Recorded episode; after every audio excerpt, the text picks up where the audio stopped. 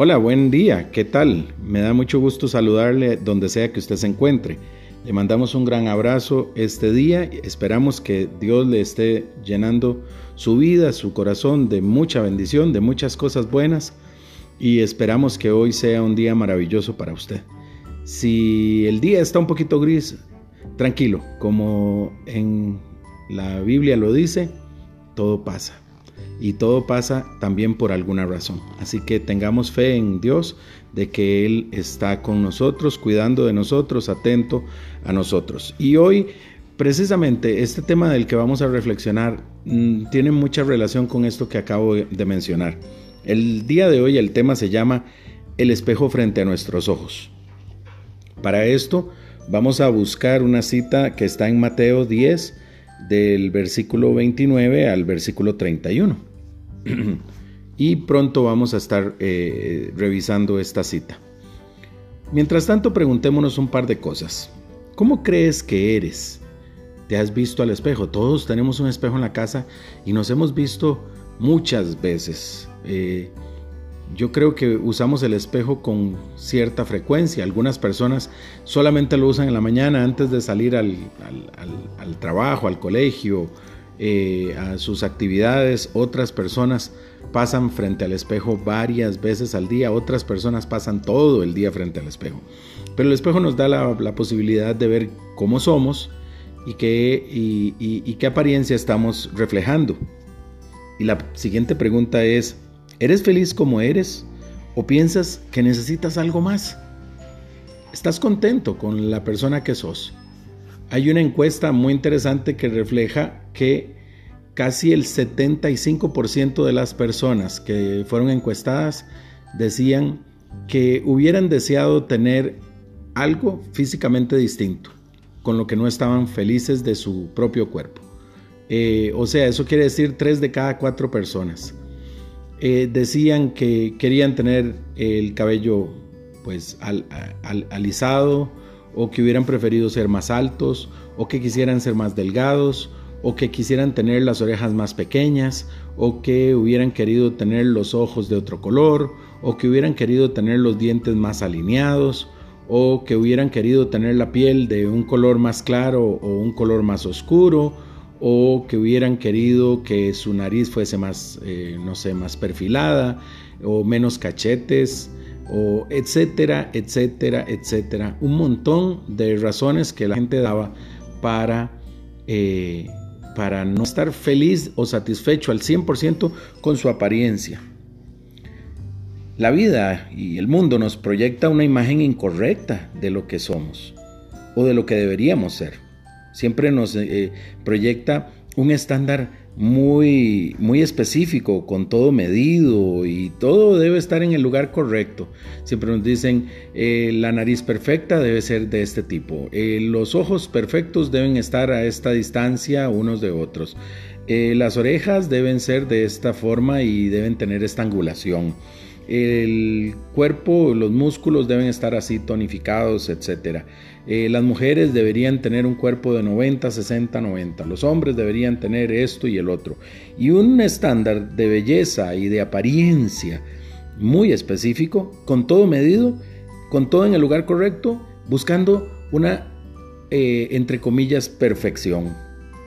Medidas como 90, 60, 90, 1, 80 de alto, cuerpos tonificados o esculturales para subir una foto en el estado de WhatsApp, en el estado de Facebook, en el estado de Instagram o alguna red social, solamente están buscando inflamar nuestro ego y cumplir con este estándar que el mundo muy sigilosamente nos pone a nosotros en nuestra mente, en nuestro corazón y nos lo vende como una verdad. Nos da una falsa idea de, de qué, de, de aceptación y de suficiencia.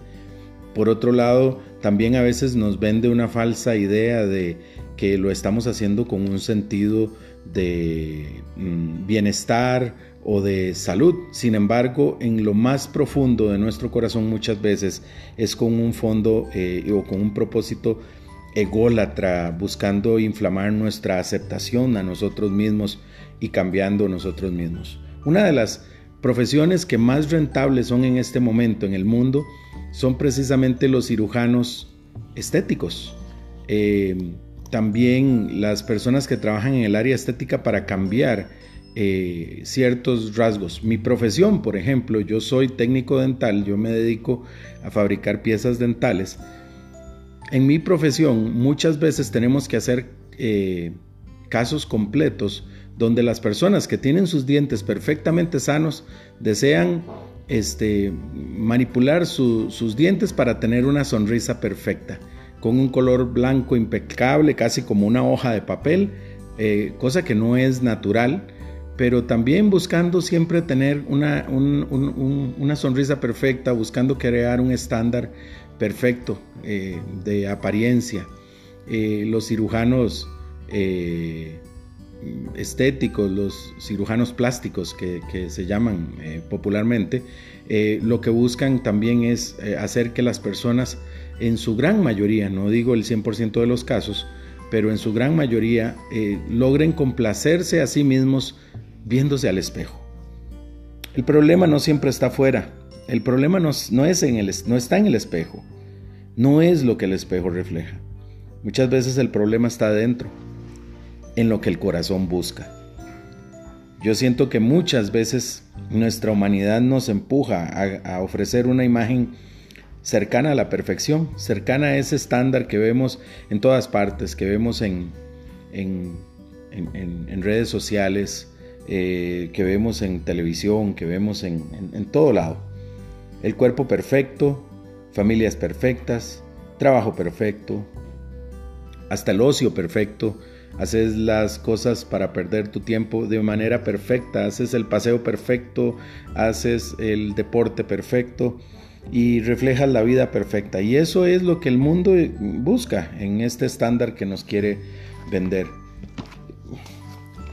¿Qué, qué, qué piensa la persona, qué piensa el ser humano cuando cuando piensa que es más perfecto que la misma perfección de Dios cuando Él nos hizo y nos hizo de manera única, específica, especial y perfecta.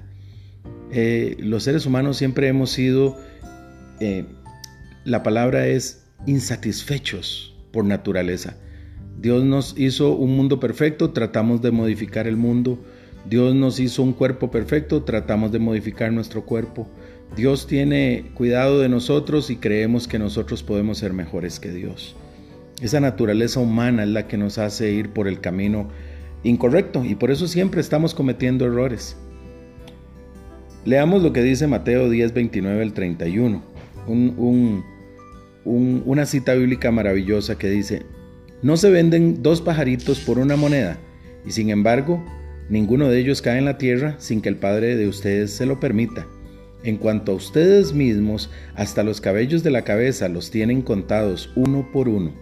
Así que no tengan miedo, ustedes valen más que muchos pajarillos. Nuestro corazón está vacío, busca llenar ese espacio con cosas, con ideas, con aceptación, con ego, con ocupación, pero sobre todo con apariencia y perfección. Dios nos dice que ni un solo cabello de nuestra cabeza está ahí al azar. Él cuida de nosotros y está atento a cada uno de nosotros en cada una de nuestras áreas. Nosotros necesitamos creer esto y perseverar en esto. Hay una palabra que es muy interesante y es contentamiento y de esto hemos hablado en otros momentos. Pero estar contento significa no ser mediocre y no dejar las cosas ahí, que, que, simplemente pasen sin ninguna aspiración.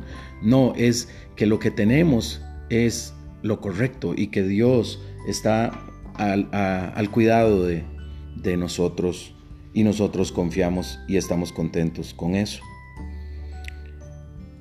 Lo que sí es cierto es que debemos ser responsables con nosotros mismos y estar atentos a nuestra salud física, a nuestra salud emocional y sobre todo a nuestra salud espiritual. No para un estado de Instagram ni para cumplir con una imagen en el espejo que está frente a nuestros ojos, sino para cuidar de ese templo de Dios que somos nosotros mismos. Eso lo dice 1 Corintios 6:19, búsquelo si tiene la oportunidad. El espejo frente a nuestros ojos es para cuidarnos, no es para aparentar lo que el mundo nos exige que aparentemos, ni para una foto en redes sociales. ¿Qué te parece si oramos?